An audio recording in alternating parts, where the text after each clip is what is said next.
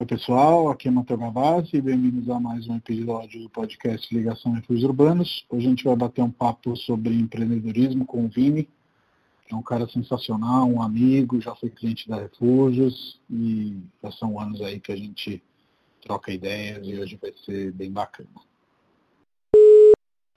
Fala, Vini. Fala, meu querido. Tudo bom? Tudo bem e você? Tudo bem também. Mas vamos é... lá, a gente sempre começa os podcasts com o convidado se apresentando brevemente. E aí a gente vai batendo um papo solto mesmo.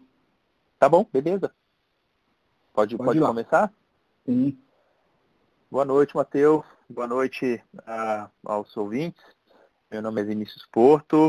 Uh, eu tenho 42 anos, sou original de Brasília, estou em São Paulo há 20 e 35 anos, então já passou bastante tempo, então eu me considero paulistano. É, hoje atuo como diretor de pesquisa e desenvolvimento do Magazine Luiza, após a venda de uma empresa minha, da que eu fundei em 2010.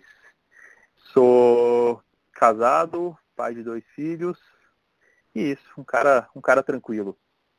Com certeza. A gente se conheceu lá atrás, né, quando a Refúgios vendeu o seu apartamento e te permitiu, em parte, né, porque uma outra parte também você aplicou, comprar essa casa que você tem hoje e meio que bateu o santo, né, de lá para cá, acho que já passaram acho que mais de cinco anos, não sei se você confirme aí, que você deve ter isso mais fácil do que eu, a gente virou amigo mesmo, né, troca várias ideias, enfim, já tentou até montar alguma coisa junto e eu te admiro muito, então hoje é muito legal para mim bater esse papo com você. E antes de mais nada, eu queria te perguntar um pouco do Vini pré-empreendedorismo, porque aqui em São Paulo, e eu sou de fora também, né, a, a gente sempre se confunde entre quem é Mateu Vinícius e os projetos né, das pessoas. É. Você chega se apresentando, Vinícius da Por que Não, Vinícius de não sei onde, Mateu do Prédio de São Paulo, Mateu da Refúgios Urbanos.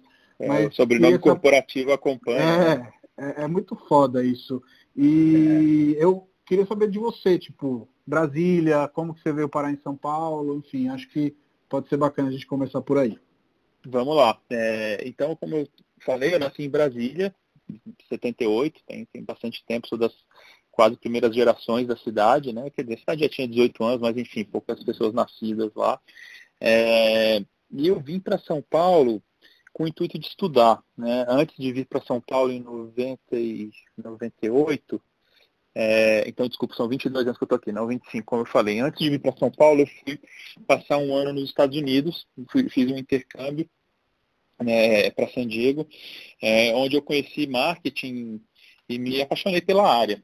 Quando eu voltei para Brasília, é, é, uma cidade ainda muito dependente de, do governo na época, sem muitas oportunidades. Eu pensei, cara, não dá, não posso ficar aqui, né, se eu quiser atuar nessa área. E, coincidentemente, uns três anos antes de eu vir para São Paulo, meu pai tinha vindo.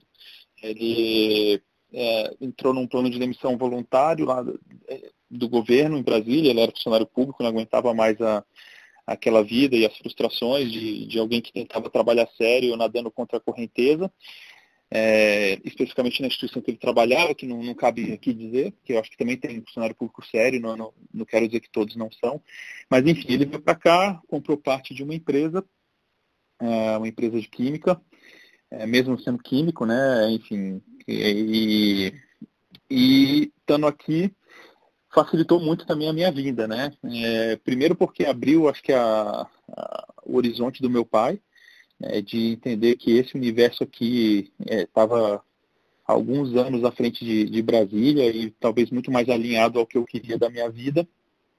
E, e aí eu prestei o vestibular e vim para aqui. Né? É, comecei estudando na, na SPM em 98. E é até engraçado que na época eu pensei, ah, não, não, não quero ficar em São Paulo, não, vou de repente depois eu transfiro de volta à faculdade, fico lá por Brasília, tinha uma situação de uma primeira namorada, essas coisas que da, da, do fim da adolescência que a gente acha que, né, que, que é, sabe tudo da vida. Mas enfim, vim para cá e me apaixonei pela cidade. Né? me apaixonei pela cidade, me apaixonei pelo curso. É, comecei é, já, já me é, integrar e fazer parte de instituições da, da SPM na época. Enfim, fui criando laços aqui e nessa fase é, é, é relativamente fácil construir esses laços que isso era uma das coisas que eu tinha um pouco de receio, né? Sair da cidade uhum. que eu nasci, onde eu conhecia todo mundo, é, para chegar numa cidade que, que era gigantesca e eu absolutamente anônimo. Então, é, o lado bom também de ter vindo para a ESPN especificamente é que lá, na minha época, pelo menos, tinha muita gente de fora, era bem, é, bem distribuído entre paulistanos e não paulistanos. Então, formei um grupo de, de amigos e nunca mais quis ir embora, cara. Fiquei por aqui mesmo. E uma coisa que, que eu notei, não sei se você já refletiu sobre isso, você foi fazer SPM, começou a morar lá, teve outro apartamento lá, o seu primeiro, comprou a casa, você entrou na Vila Mariana, mas a Vila Mariana nunca mais saiu de você, né? Que é uma coisa muito é. específica aí também desse bairro, tendo bastante gente por aí. E, cara, é, é difícil tirar alguém da Vila Mariana, viu? É, você sabe que quando eu cheguei, eu não morava aqui. Né, e eu queria muito morar na Vila Mariana, né, porque me cativou muito. É um pouco disso que, que você comentou mesmo, que as pessoas criam um pouco desse laço com, com, o bairro, que no fim do dia eu penso que São Paulo são várias pequenas cidades que formam uma grande cidade. Cada bairro tem o seu estilo aí, né? É, então quando eu cheguei eu fui morar, primeiro eu morei no centrão, centrão, na Consolação, lá embaixo, era cara, no meio da bagunça, é, numa época que São Paulo ainda estava bem perigosa, né? a cidade melhorou muito de, de lá para cá, é, mas a gente não ficou muito tempo. Nessa época eu ainda morava com meu pai, uh, o escritório dele era lá, da empresa era lá. Depois a empresa acabou não, não evoluindo, não indo para frente. E aí a gente foi morar na Saúde, né, que tá, era um bairro mais acessível, o apartamento era mais simples, pequenininho, é, do, que, do que os da Vila Mariana. E aí eu fiquei na Saúde até 2000 e 2005, quando eu comprei meu primeiro apartamento na Vila Mariana, é, pro lado é, da, da, da de Vasconcelos ali, né? E aí fiquei por ali, acho que uns três anos, mais ou menos, três, quatro anos, até que eu comprei o meu na Joaquim Távora, que ali era sonho de consumo, que eu pô, passava todo dia nessa rua para ir trabalhar, e, e é engraçado que era um prédio que eu nunca tinha visto, né? Porque, não sei se você lembra, quer dizer, provavelmente você lembra, era um prédio bem estreito, né? Fininho, então era um, sim, sim. um terreno que estava ali meio dando bobeira e um dia alguém construiu tanto que era uma construtora que não era super conhecida, né? Foi um garoto eu lá, não, enfim. Eu não posso esquecer porque eu não esqueço de nenhuma venda e também porque o prédio tem o nome da minha cidade, né? Também, Romane, é, né? Então... É, então fica fácil de lembrar, né? Fica fácil e... de lembrar também. É, e aí na época eu até olhei outros, outros bairros, eu tinha olhado no, no Brooklyn Novo, tinha olhado é, mais para aquela região ali e Campo Belo, mas, cara, eu que não queria sair da Vila Mariana e comprei lá, né? E aí quando eu casei com a, com a Mari, e a gente foi, foi ficou nesse apartamento, teve o primeiro filho, a Mari vem de uma história um pouquinho diferente, né? Porque ela foi criada, né, desde que nasceu lá no Brooklyn, Brooklyn Velho, e o sonho dela era voltar a morar em casa. E eu falei, cara, eu não quero morar longe, porque a maioria das casas em São Paulo acaba sendo em bairros, bairros mais distantes. Uhum. E ela descobriu essa casa aqui, é, na, que, que, é na Vila Mariana, aqui, né, uma travessinha da, da Amâncio, da Tutóia, bem pertinho da IBM, que foi literalmente um, um achado mesmo, né? Só que Dá para ver a IBM, inclusive, pelos fundos, né? Pela, dá, pela, dá pela janela ver, dos fundos. Né? Dá para ver IBM, dá para ver o parque, né? Que é a uhum. Copa das Árvores, é bem, bem pertinho, né? É, e aí entra um pouco desse lado meio meio maluco mesmo que eu tenho, assim, impulsivo às vezes, de no desistir dos sonhos. Né? A gente tinha acabado de reformar um apartamento para a chegada do Bruno, o apartamento estava zerado, é, e aí quando a gente viu essa casa, ela falou, cara, quero muito, me apaixonei, tem uma vibração muito boa. Eu falei, ah, beleza, mas só que a gente tem que vender o apartamento, não consigo comprar outra uma casa se a gente não conseguir vender. E aí a gente fez um bem bolado lá com o dono na época, que eu consegui pagar um pedaço e me comprometi a pagar o restante quando eu vendesse o apartamento, até um período máximo lá. E aí entrou um outro momento complicado, que foi quando a gente começou a entrar Lembro num bem, período, né, um período de recessão ali, o mercado começou a dar uma esfriada, meu apartamento, falei, cara, a gente não vai conseguir vender isso, estou ferrado. Mas você, aí você entrou na jogada, né? Não sei se você lembra como que eu cheguei em você, não foi você que chegou em mim. Eu, lembro, tava, eu lembro até pelo o Facebook.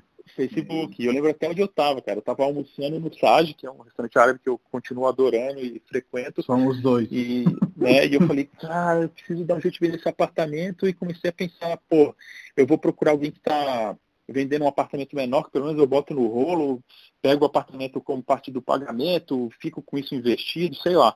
E aí eu vi que, por acaso, eu descobri a Refúgios ali, e vi a, a, linha de comunicação, os imóveis que vocês comercializavam, né? Eu achei muito legal. E aí eu te mandei um, um direct, falei, pô, você não tem ninguém querendo apartamento? Falei, pô, ó, não, não tenho, mas vamos conversar.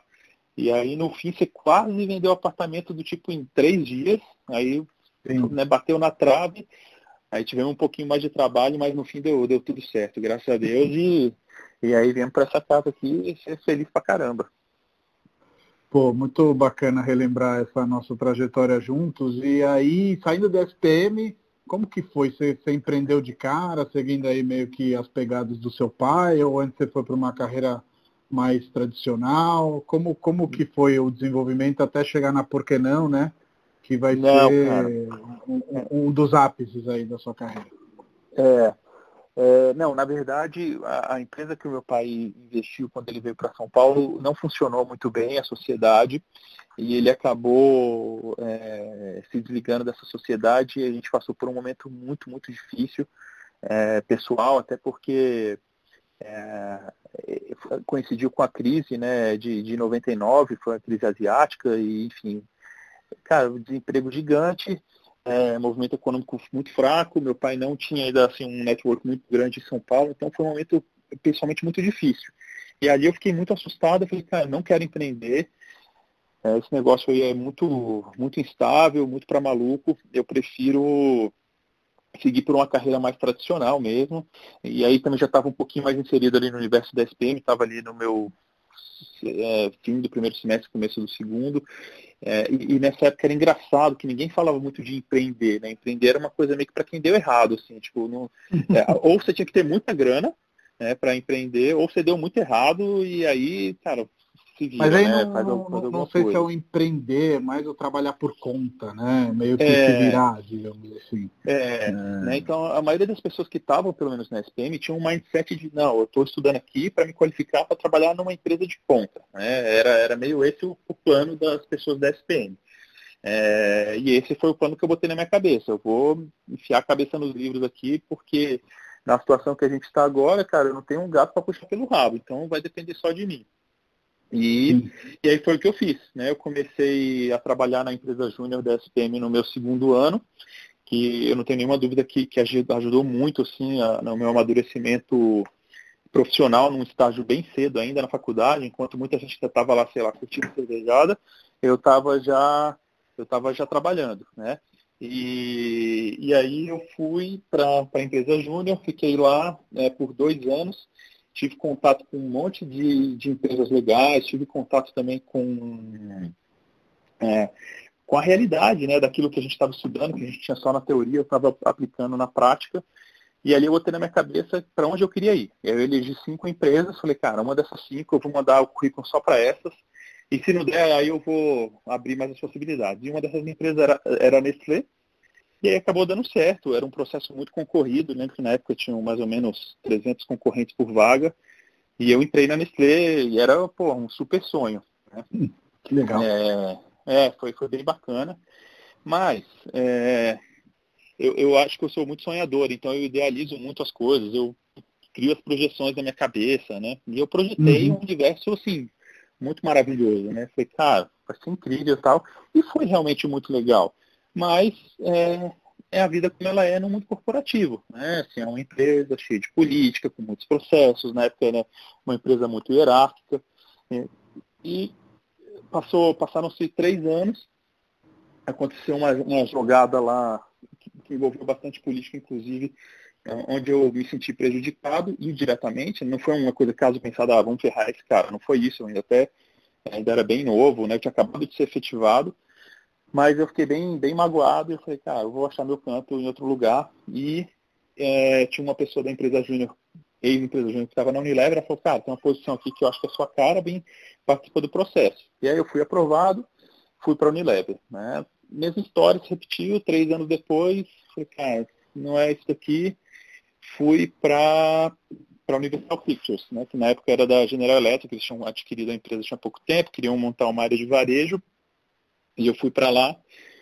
Esse foi especificamente mais difícil porque foi na época que a pirataria começou a comer muito o mercado, né? O mundo de DVDs. Se você lembrar ali uhum. em 2006, 2007, é, cara, os camelôs vendendo DVD, sei lá, 10 DVDs por 10 reais. A gente, nosso DVD mais barato é, sei lá, R$19,90. É, então foi um mercado que erodiu muito rápido e, e aí eu fui para skin.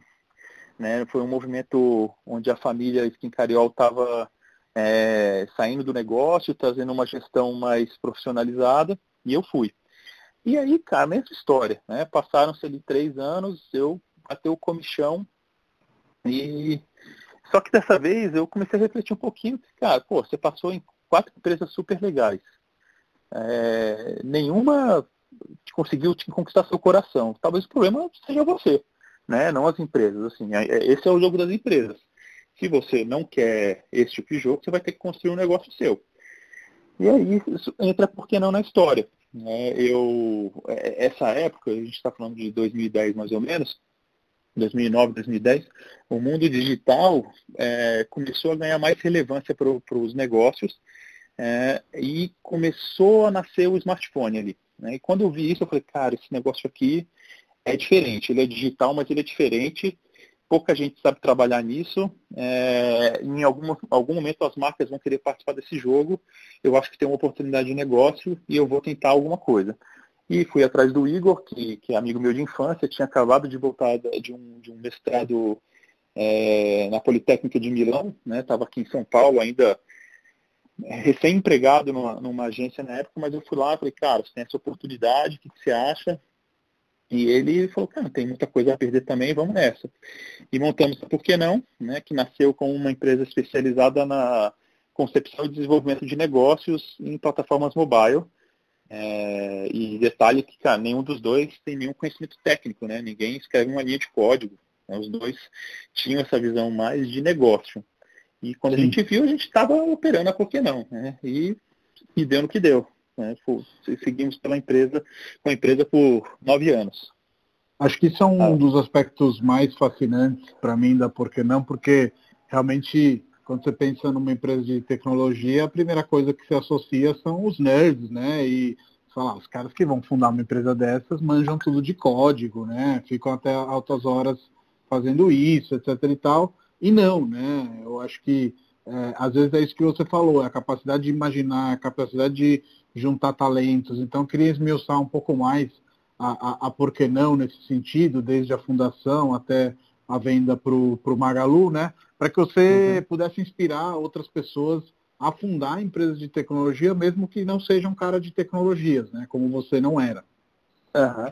É, eu, eu, acho que a gente é, conseguiu enxergar isso em, lá em 2010, e na época era menos óbvio, mas hoje eu já acho que já se fala mais nisso. Né? Por acaso eu já, eu já até assisti uma aula do, do Silvio Meira, é, que, que é lá do, do César de Recife, um cara, enfim, brilhante. E ele, sendo um cara de tecnologia, falou muito de, cara, vocês têm que sair do mindset de tech, tech botar as pessoas no centro dessa, dessa equação. Né? E esse era o valor que eu e o Igor conseguimos trazer para o negócio. A gente conseguia enxergar a aplicação daquilo é, para efetivamente mudar a vida das pessoas. Né? E aí a, a tecnologia como um layer né, de viabilização e as marcas num layer de prestação de serviço.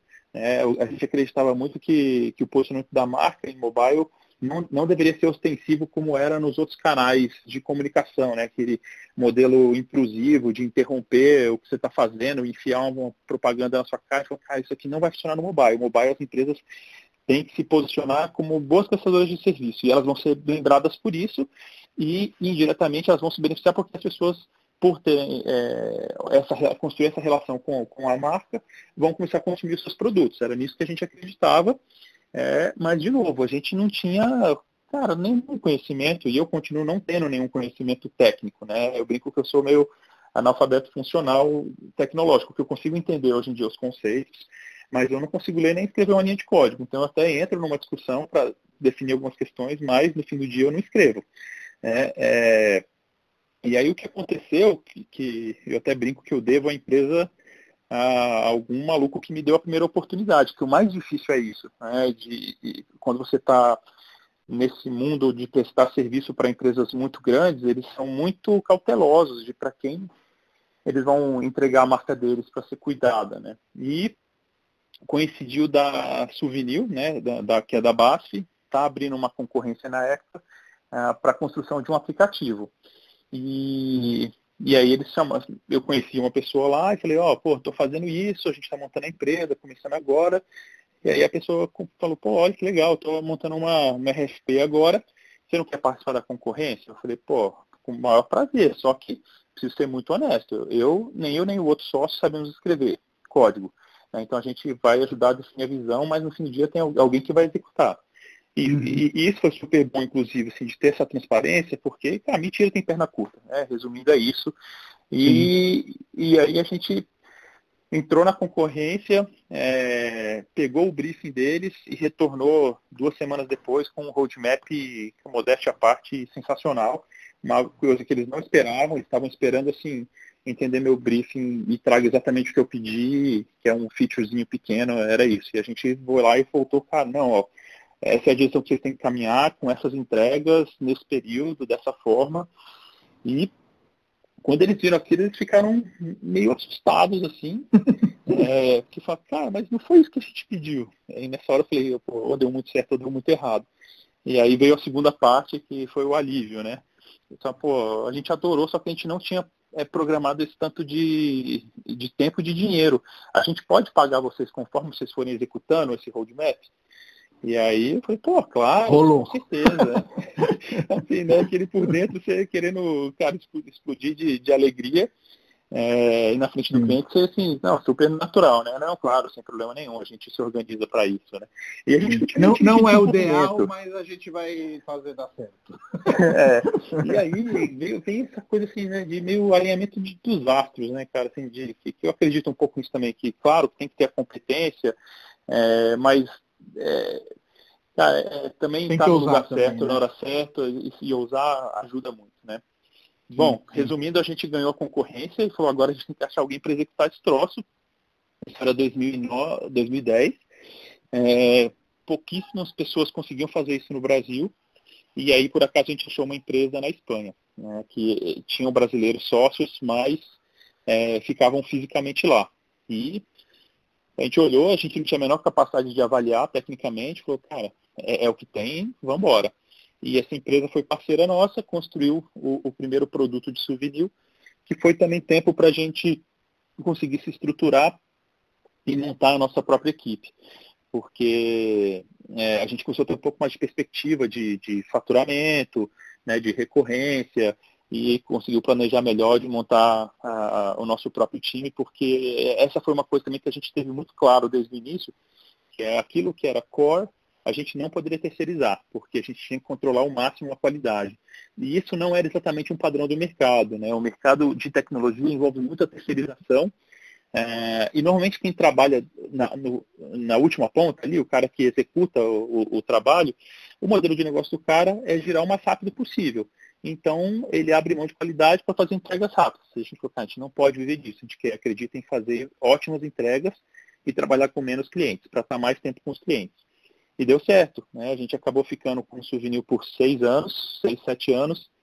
E, e aí é, abriram-se outras portas, porque Souvenir foi um case muito conhecido de mercado é, e que ajudou também esse fato da gente projetar o roadmap e iterar continuamente. Então, toda hora essa novidade de Souvenir. Era uma coisa que ninguém entendia o que estava acontecendo, porque as empresas ainda tinham um mindset do tipo, ah, vou fazer um aplicativo, botar na loja e nunca mais olho para isso. E a gente estava todo lá falando, cara, não, um produto digital nunca está pronto.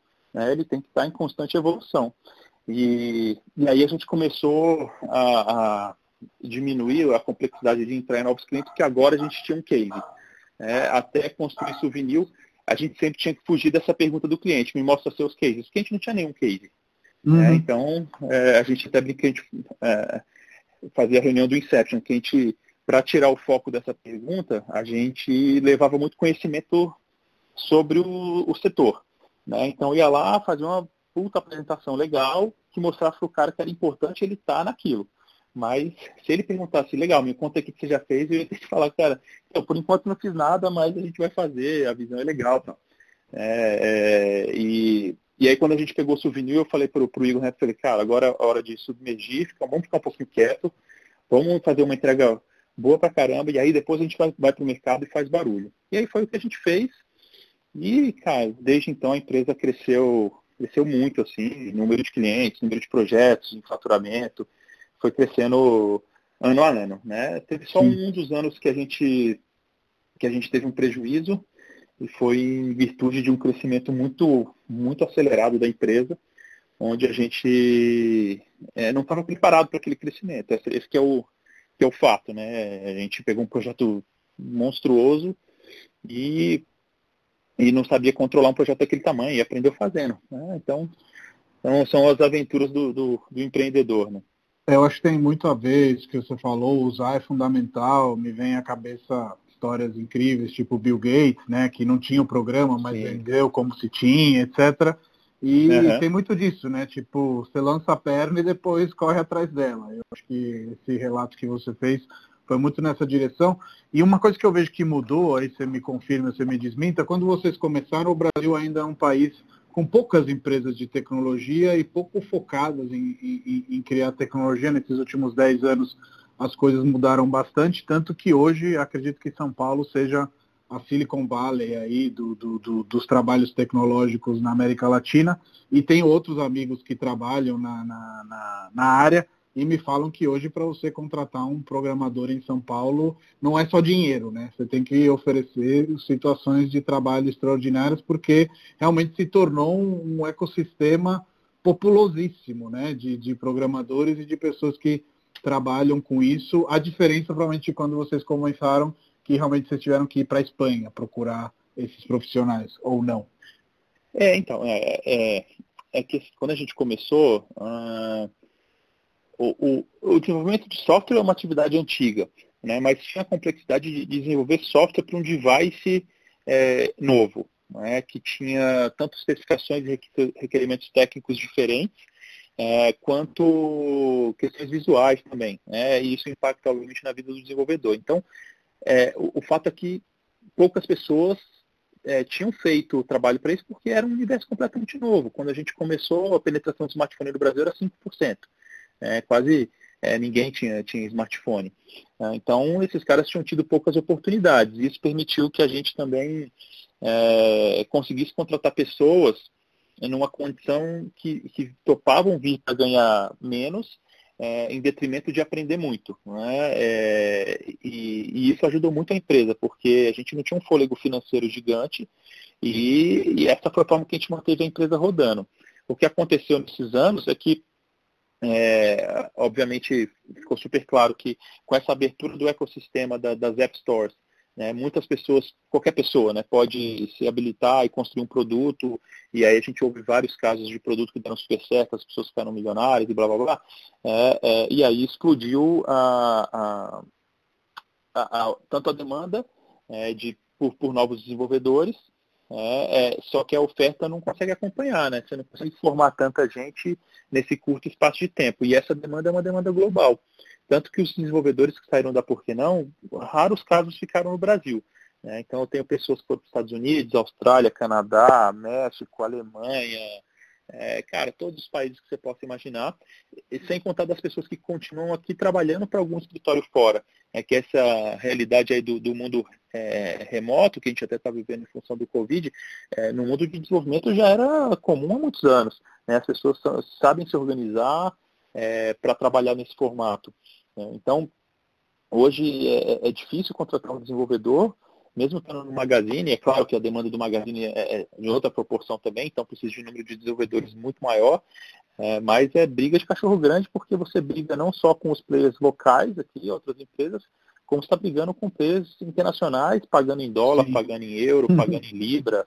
É, é, então é, é, é, difícil. A gente teve essa sorte também de estar nesse momento onde ninguém sabia muito bem o que estava fazendo, é, não tinham muitas ofertas ainda de emprego é, né, nesse momento. Tanto que o nosso primeiro desenvolvedor foi o primeiro desenvolvedor do Nubank. É, então Uau, você vê o tamanho legal. que está tá o Nubank hoje, né? Assim, não existia Nubank quando a gente começou. Né? Sim, quando os caras começaram, até eles tinham dificuldade de encontrar mão de obra. E aí foram lá pegar. Não, não existia nada, né? Não existia log, não existia quinta andar, não, não, existia loft, não existia nada. Por isso que eu falo, nada teve uma disso. evolução aí de, de empresas tecnológicas enorme. E aí, como você já citou, acho bacana a gente esclarecer, certo ponto, uma senhora chamada Luísa, né? Metaforicamente falando, Magazine Luiza bate na sua porta falando que tinha interesse em absorver a Por que Não. É isso mesmo? É, foi, não foi a Luísa, mas foi a. É, metaforicamente, dela, né? sim, sim. Né? Sim, é, sim, mas é que assim, a, a Luísa, é, ela, cara, supervisionária. Uh, e a empresa, enfim, está com 60 anos, foi a tia dela que começou, que chama Luísa também. É, uhum. Mas o, o, Fred Trajano, que hoje é o CEO, é, foi quem começou a apostar é, na construção de tecnologia, falar de transformação digital, no mesmo ano que a Porque Não começou. Né? Então, enquanto a Porque Não estava dando os primeiros passos, o Luiza Labs estava dando os primeiros passos, né? como uma área de pesquisa e desenvolvimento do Magazine Luiza, uma área que seria responsável pela parte, pela construção dos produtos e serviços digitais deles. É, é, então a gente começou bem junto. O, o, Fatala foi o que hoje é o CTO foi o primeiro, o primeiro funcionário lá do, do, do Luiza Labs. É, e uma coisa que começou com duas pessoas, hoje tem 1.300 pessoas, só o Labs. Uau, é, uau. É, e a nossa história se cruza é, quando eu fui montar o Lab da, da Reserva no Rio, é, que era um cliente da, da Por Que Não, é, e na, na, cara dura eu fui pedir mentoria para o Fatala. Né? Eu falei, cara, esse cara montou o Lab mais foda que existe do Brasil, da América Latina quiçá, um dos três, quatro mais fodas do mundo. É, uhum. eu, tenho que, eu tenho que ir atrás desse cara, volta a história da ousadia. Né? E aí pedi para ele e o cara foi super receptivo, ele falou, cara, minha agenda é, é caótica, mas vamos lá, o, quando eu conseguir um tempo eu te ajudo. E aí a gente se aproximou, ele foi me, me mentorando, né? eu fui para o Rio, ficava indo e voltando toda semana, como você sabe, é, uhum. é, montando o lab da reserva.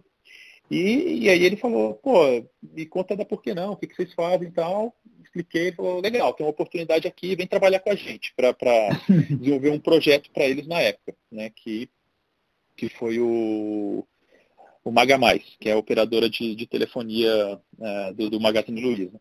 É, o projeto foi super bem, né, eles gostaram, e, e, é engraçado isso porque bateu o santo dos dois lados também, né? O time da Porquê Não tinha um respeito gigante pelo time do, do Luiz Aleves e o do Luiz Aleves pelo time da Porquê Não. É, no caso da Porquê Não, por ter uma mão de obra muito, muito especializada e muito qualificada é, em mobile, é, e, e, eles não tinham é, tanta essa expertise, é, e, e, pelo outro lado, a gente respeitava muito os caras porque, cara, eram pessoas que realmente trabalhavam é, de forma muito organizada, muito estruturada, visando escala, né, coisas que a gente falava para todos os nossos clientes e infelizmente uma grande parte achava que era buchitagem nossa. Né, que a gente falou, cara, a gente está aqui para construir coisa relevante. Para construir coisas relevantes tem que construir coisas estáveis, coisas boas, coisas passíveis de escala. E os caras, ah, tá, tá, tá, tá.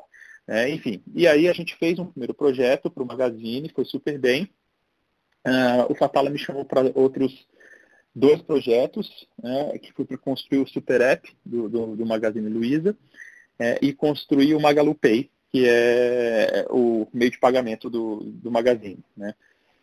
E a gente foi e, é, e ao fim desses projetos é, veio, veio o a namoro proposta, virou né? casamento. O namoro virou casamento, né? E, enfim, foi um pouco surpresa porque é, essa relação de, de longo prazo ela já era comum com outros clientes. Né? Então a gente entrava, permanecia muito tempo porque a gente estava de fato desenvolvendo coisas estratégicas que faziam diferença na vida daquelas empresas.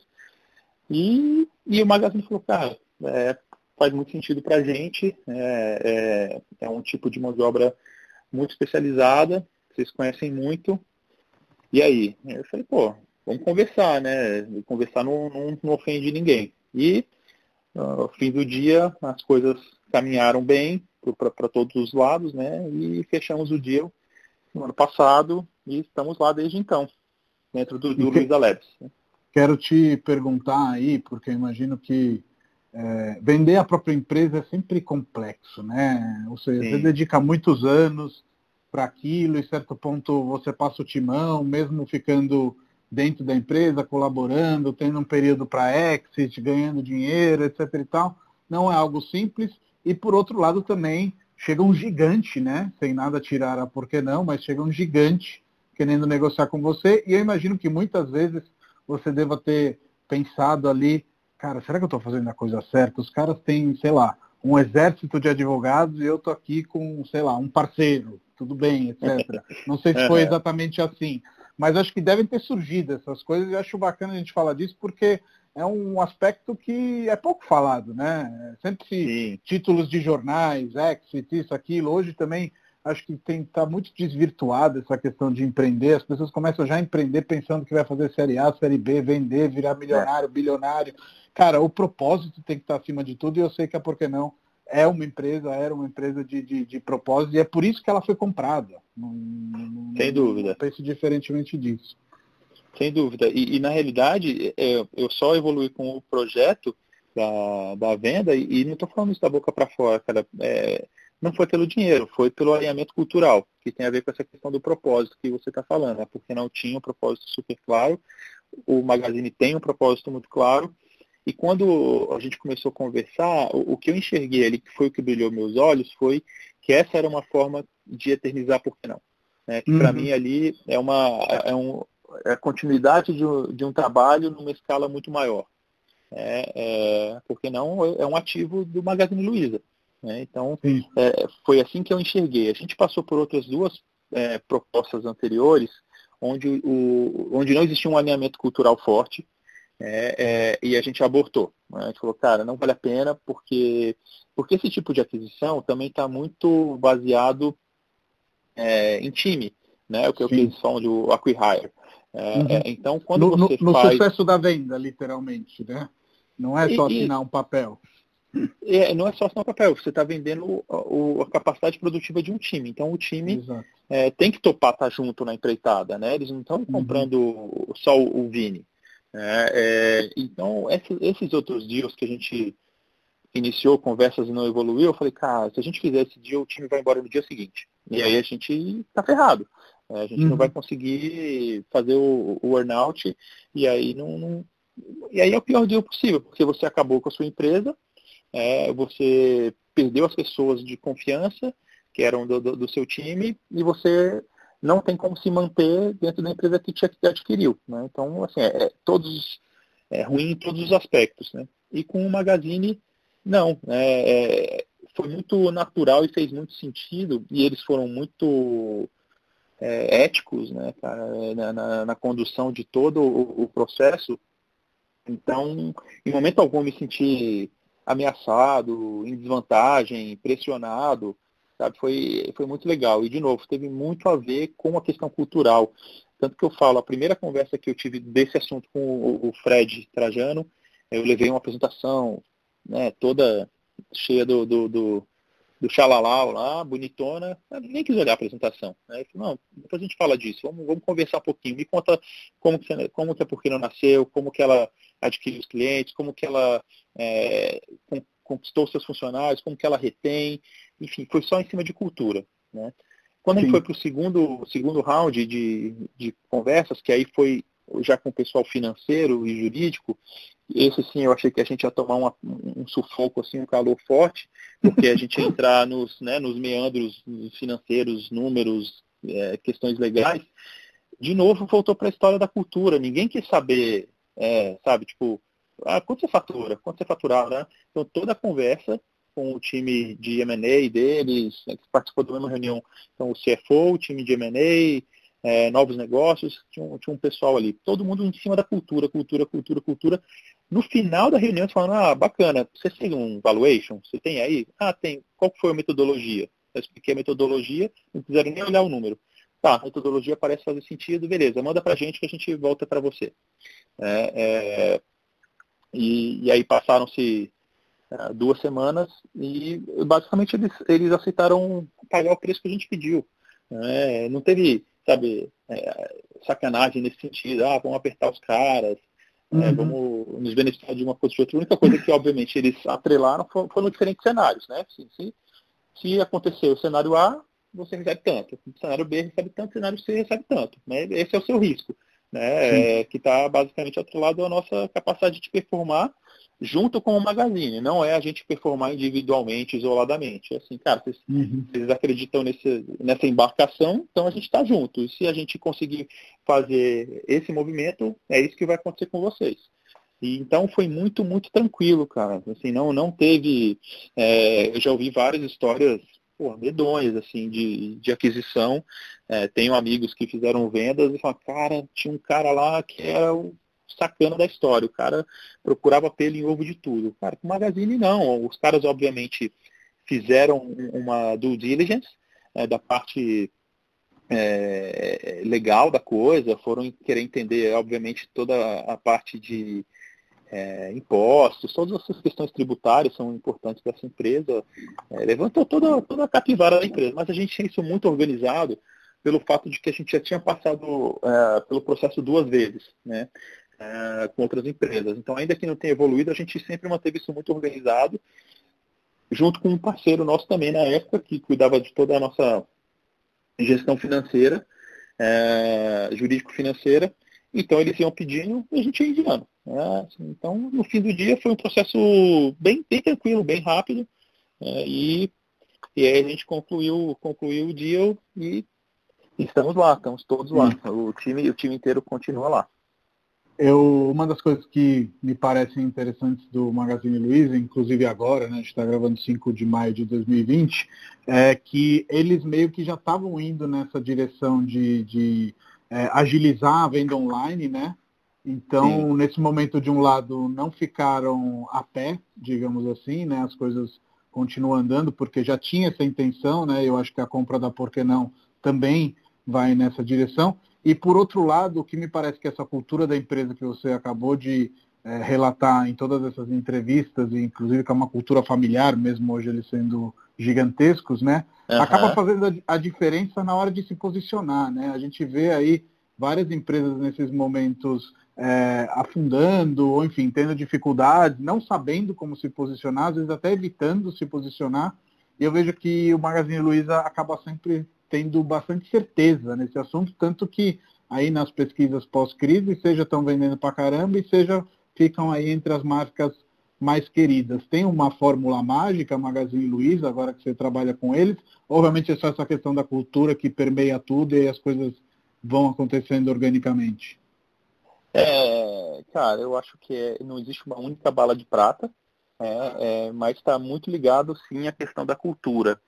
É, e a cultura tem a ver com, é, com a forma como como a empresa se posiciona de, em, várias, em várias frentes, e acho que uma das mais importantes, é, são algumas, né? Primeiro, acho que é, é, é, entender que a gente não pode colocar o lucro acima de tudo, né? acho que uhum. isso é uma uhum. coisa super importante da empresa, é, um, é entender que a gente está é, aqui para correr uma maratona, não é uma corrida de 100 metros, então assim, não vamos é, abrir mão do, do, longo prazo em detrimento, sabe, do curto prazo, então a gente está pensando em longevidade, é, não existe uma pressão de, cara, sabe, se não fizer o resultado do mês que vem, tá todo mundo na rua.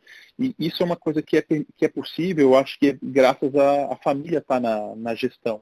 E é engraçado Sim. porque antes sempre existia uma, uma imagem de que empresas familiares eram menos relevantes por, né, por, por serem familiares, né, o que é uma uhum. besteira. Né? Você tem pessoas de família. No fim, todo, dia, todo mundo é de alguma família, né? resumindo é isso. Tem pessoas de empresas familiares que se qualificam pra caramba. O Fred é um cara brilhante. Né? O, o, o, os restantes do, dos membros da família que estão lá é, também, né? o Fabrício, é, são caras que foram para Stanford, né? Não, não é gente que nunca fez nada da vida e ganhou lá o, o trono, né? Para tocar a empresa. É, então, mas assim, um, um, exemplo que nem é da, do meu período lá, mas quando o Magazine abriu capital, é, a empresa, se eu não me engano, valia 4 bi, né? É, e depois o mercado derreteu, as ações foram pior ainda, a empresa chegou a valer 200 milhões. Né? Então ela perdeu Uau. o valor absurdamente e em momento algum a família foi lá e falou para o Fred muda completamente a sua estratégia porque isso aí está dando muito errado.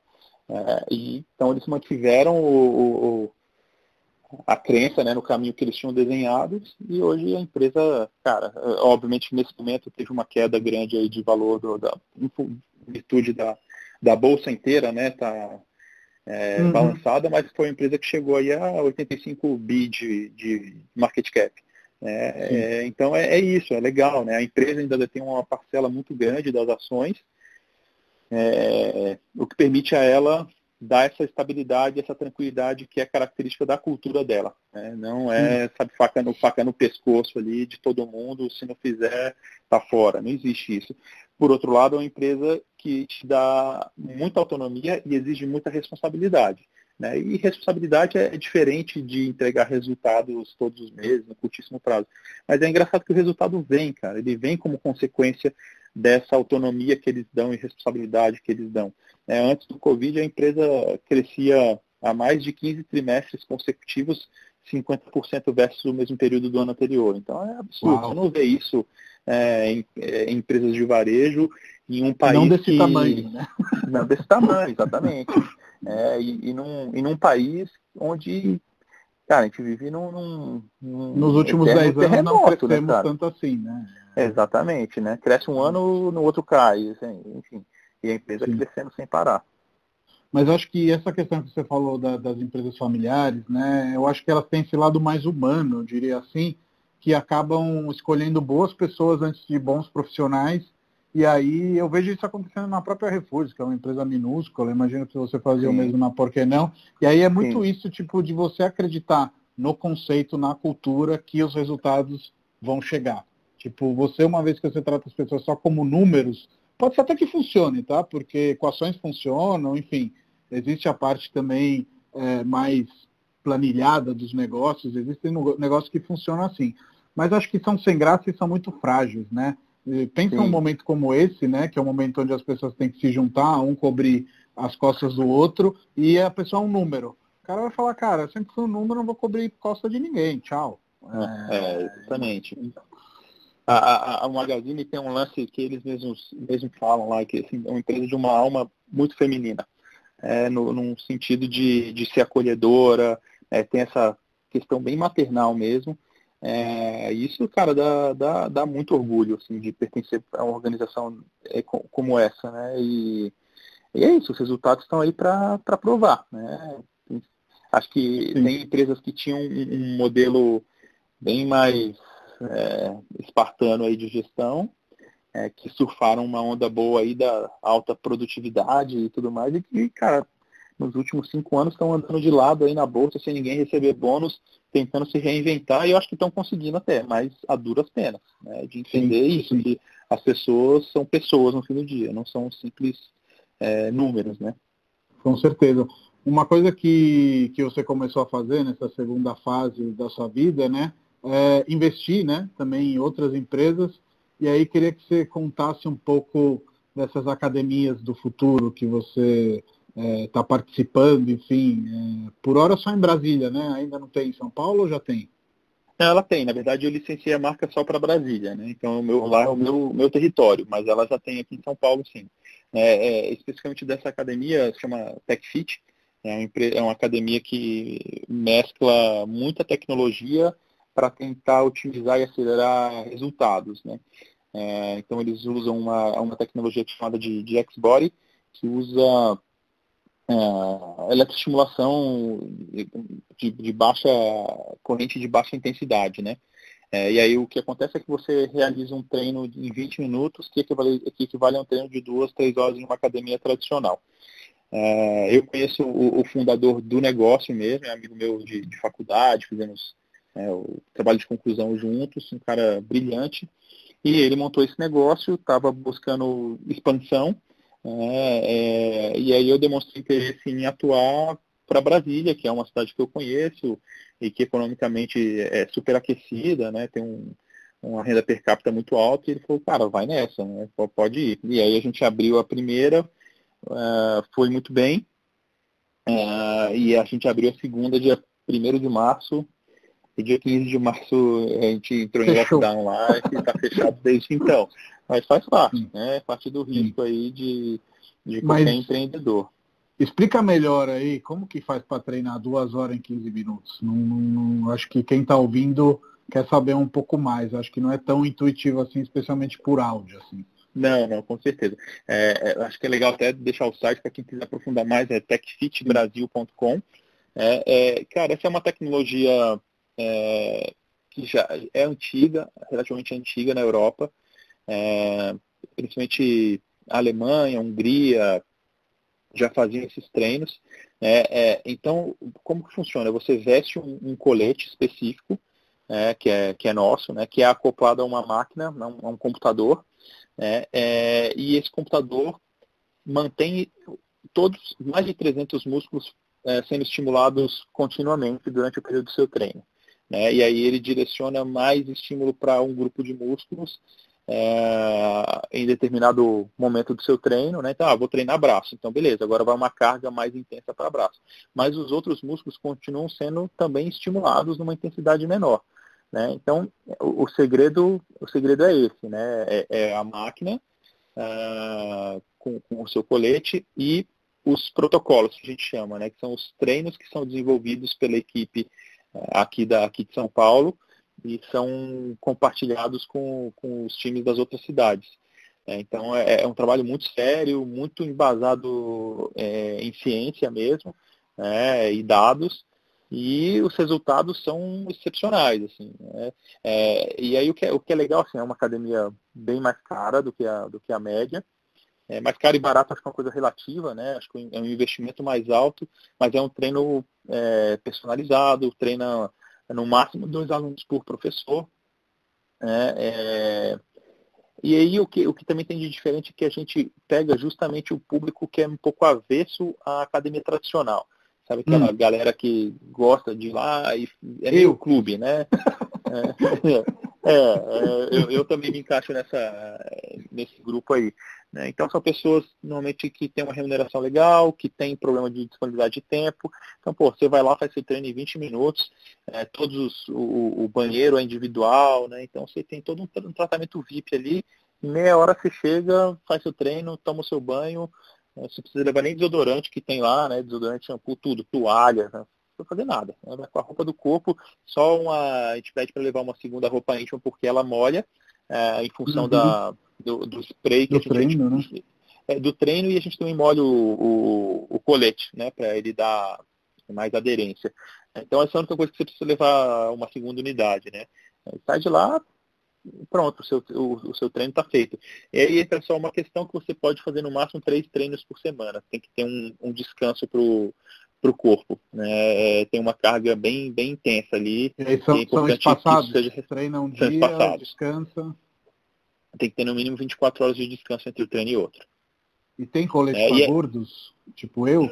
Ou, porque só vejo gente super fit aqui no, no não, site. Não, não, não, tem coletes, tem coletes de todos os todos os tamanhos, e a gente quer, quer justamente ser democrático nesse sentido, né? Entender que a atividade física é uma coisa super importante, as pessoas não levam isso a sério no Brasil, no mundo como um todo, mas no Brasil assim, o percentual de pessoas que praticam atividade física é, é muito baixo. Regularmente, é, né? Sim. Regularmente é muito baixo. Não jogar isso... a bola no final de semana com os amigos, é, né? treinar é. para ser saudável. Exatamente, né? E, cara, a gente está pensando na qualidade de vida da pessoa, né? Não é um treino para quem quer ser maromba, ficar fortão, né? Abdominal de tanquinho, não, não é isso. É, é, é, sim, tem todo uma, um trabalho de tonificação muscular e você também pode direcionar melhor o seu treino, mas lá a gente está visando muito mais trazer qualidade de vida para as pessoas, é, visando médio e longo prazo, né? E tem que treinar, né? é, é, é para o resto da vida, não é uma questão estética somente. E é, né? é, é para todas as idades, Vini? É para todas as idades e os protocolos mudam é, de acordo com as idades, né? Então agora a gente está até desenvolvendo, a gente não, né? O time aqui de São Paulo está desenvolvendo um protocolo específico para terceira idade. É, é, então a gente é, consegue construir os, os, treinos bastante individualizados. Então, vou até te dar um exemplo. A gente tem lá um atleta que é da seleção de judô. Né? Esse cara quer treinar um movimento específico. Então, a gente consegue adaptar o treino dele né? e a carga que vai é, no, no colete corresponde ao que vai desenvolvê-lo. Né? Então, a gente vai, vai buscando é, se adequar à necessidade de cada, de cada, cada um dos nossos clientes. Né? Sim. E, Vini, a gente está chegando aqui no, no, final da nossa conversa. Eu queria te perguntar, uhum. que é o que eu pergunto normalmente a, a, ao concluir, qual conselho uhum. você daria para um jovem empreendedor da área digital? Vai, vamos dizer, um Vini de alguns anos atrás, que coisas ele precisaria saber é, para evitar algumas pedras, nem todas são evitáveis, né? E às vezes é bom a gente tropeçar e cair, mas provavelmente tem algumas lições aí que você leva para a vida e que Provavelmente se o Bruno amanhã quiser empreender, você vai falar, filho, faz assim, não faz assado, enfim. É, acho que, que tem um conjunto de, de, de fatores aí. Uh, eu acho que os principais são é, manter muito a, a humildade, o pé no chão, é, saber que você não sabe tudo, nem nunca vai saber, é, e, que com isso você tem que estudar o resto da sua vida, né? ponto, não existe mais. A gente está vivendo realmente uma era do conhecimento e o volume de conhecimento gerado a gente não consegue absorver se a gente não fizer mais nada da vida, só estudar a gente não consegue, consegue absorver. Então, óbvio que você também tem que direcionar seus esforços, mas entender que você tem que estar aprendendo continuamente. É muito diferente de, de quando eu comecei a minha carreira, onde as coisas demoravam muito para alterar. Né? Então, acho que esse é o primeiro ponto, é se manter estudioso, curioso, né, inconformado, é, desafiando o óbvio. É, é, acho que isso traz, traz muito, muito resultado. É, acreditando nos no seu, seus pontos de vista, mas também sabendo flexibilizar, é, aprender a ouvir outras pessoas. Eu sempre brinco que as pessoas inteligentes aprendem com os próprios erros e as muito inteligentes com os erros dos outros. Então você não precisa ficar cometendo erro que você já viu é, outras pessoas cometendo. É, então acho que isso, é, isso é uma coisa super importante. É, outra coisa fundamental é manter um, um, bom relacionamento com as pessoas que você vai conhecer ao longo da sua vida. É, então, o famoso network, tem gente que vai fazer network o dia que é desligado de uma empresa, cara, daí é tarde uhum. demais. Né? Então, acho que isso é um, um, exercício que você tem que fazer a vida inteira e fazer genuinamente. Né? No, no fim do dia não tem problema ter interesse. Né? No, todas as relações existe interesse de, de ambas as partes. Não Mas não pode existir só o interesse, né? sim, né? Mas aí, às vezes o interesse não é econômico, né? O interesse é, pô, sim, sim. eu me interesso em aprender mais com aquele cara, eu me interesso em entender determinado ponto, eu me, eu me interesso no quanto que esse cara pode trazer de negócio para mim. Né? Eu acho que você tem que encontrar um conjunto de, de coisas aí. Então o network, sem dúvida nenhuma, é, é muito importante. É, é um bom planejamento, uh, principalmente planejamento financeiro, Uh, o que não significa esperar pelo momento ideal para começar alguma coisa, porque esse momento nunca chega. Né? Então tem que ter esse quê de ousadia aí, de sabe, meter as caras e acreditar que as coisas vão dar certo. Né? Ah, manter o pensamento positivo, ser otimista, é, acho que é, que é, super importante, e ter um grupo de apoio aí, né? um grupo de, de, de suporte emocional. É, essa rede é super importante. Eu até Acho que eu dei muita sorte de conhecer a Mari quando eu estava começando a empresa. É, é, a gente começou a namorar quase na mesma época, hoje né, casado, dois, dois filhos. Uhum. E eu não tenho nenhuma dúvida que o, o sucesso da Por que Não, é, em, em, grande parte, é, é, mérito dela também. É porque nos momentos mais difíceis ali da, é, da que a gente passou, ela estava lá para não me deixar sucumbir. então, acho que isso é muito importante. E transparência, cara com isso eu tenho certeza que você vai conquistar aliados, que no fim do dia é o que, é o que precisa para a gente sair do outro lado com sucesso. Pô, dicas muito valiosas que eu endosso porque passei por situações bem parecidas. Acho que a única questão que não é tão fácil assim é do planejamento, mas acho que você complementou é. bem falando que planeja, mas também haja, né? Se ficar só no planejamento, Sim. provavelmente você não vai sair do lugar. E, cara, a estabilidade emocional, eu acho que é uma das coisas que mais ferra as pessoas, na minha opinião. É, Ou seja, é. aquele cara que você fala, putz, esse cara podia chegar em qualquer lugar, mas ele perde a paciência, ele não tem é. um, um, bom caráter, é, ele não sabe dar um passo para trás para ter uma reflexão e voltar amanhã para ter o diálogo. E, cara, isso faz uma diferença entre ter uma grande carreira e ter uma carreira eventualmente até grande, né? Porque eventualmente até as pessoas não tão boas de caráter chegam em altas posições, mas a que custo, né? Pessoalmente, é. não sendo uma pessoa feliz, serena e tendo em volta pessoas que vão te respeitar pelo medo e não pela admiração, né? Então, acho que realmente muito bacana aí o, o a, a, sua visão e te agradeço aí por ter doado uma hora do seu tempo para nós aqui nesse podcast. Acho que vai ser muito válido para quem ouviu. Ah, imagina, Matheus, foi um, um, super prazer. Sabe que eu sou um grande fã seu e da Refúgios. A gente nem falou disso, né? Mas de vez quando eu ia trabalhar no seu escritório lá para me inspirar, isso era uma das coisas que eu gostava de fazer. Sair do, do comum ali, para cara, eu não posso ir para um escritório hoje, então vou para algum lugar. Ia lá e a gente almoçava no centro e batia papo e ouvia histórias diferentes, que acho que é uma coisa que ajuda a nutrir a alma também, né? A gente tem que ampliar os nossos horizontes. Obrigado aí pela, pela oportunidade, obrigado pelo, pelo carinho e pela amizade que a gente vem mantendo aí nos últimos anos. Com certeza. E assim que a quarentena baixar e a Refúgios abrir, a porta está sempre aberta para você lá, caso você queira é, a, abrir aí alguns dias a cabeça em outros mundos, em outros lugares, que inclusive é uma coisa que eu acho fundamental. Às vezes a gente fica sempre com aquela mesma janela, com aquele mesmo escritório e as ideias não fluem, né? Faz, faz todo sentido. Pode contar com a minha visita, estarei lá e a gente almoça lá no, no sal para botar o papo em dia. Beleza, Vini. Grande abraço aí e bom descanso aí nesse final de dia. Valeu, Matheus, para você também, cara. Grande abraço. Tchau, tchau. Tchau, tchau.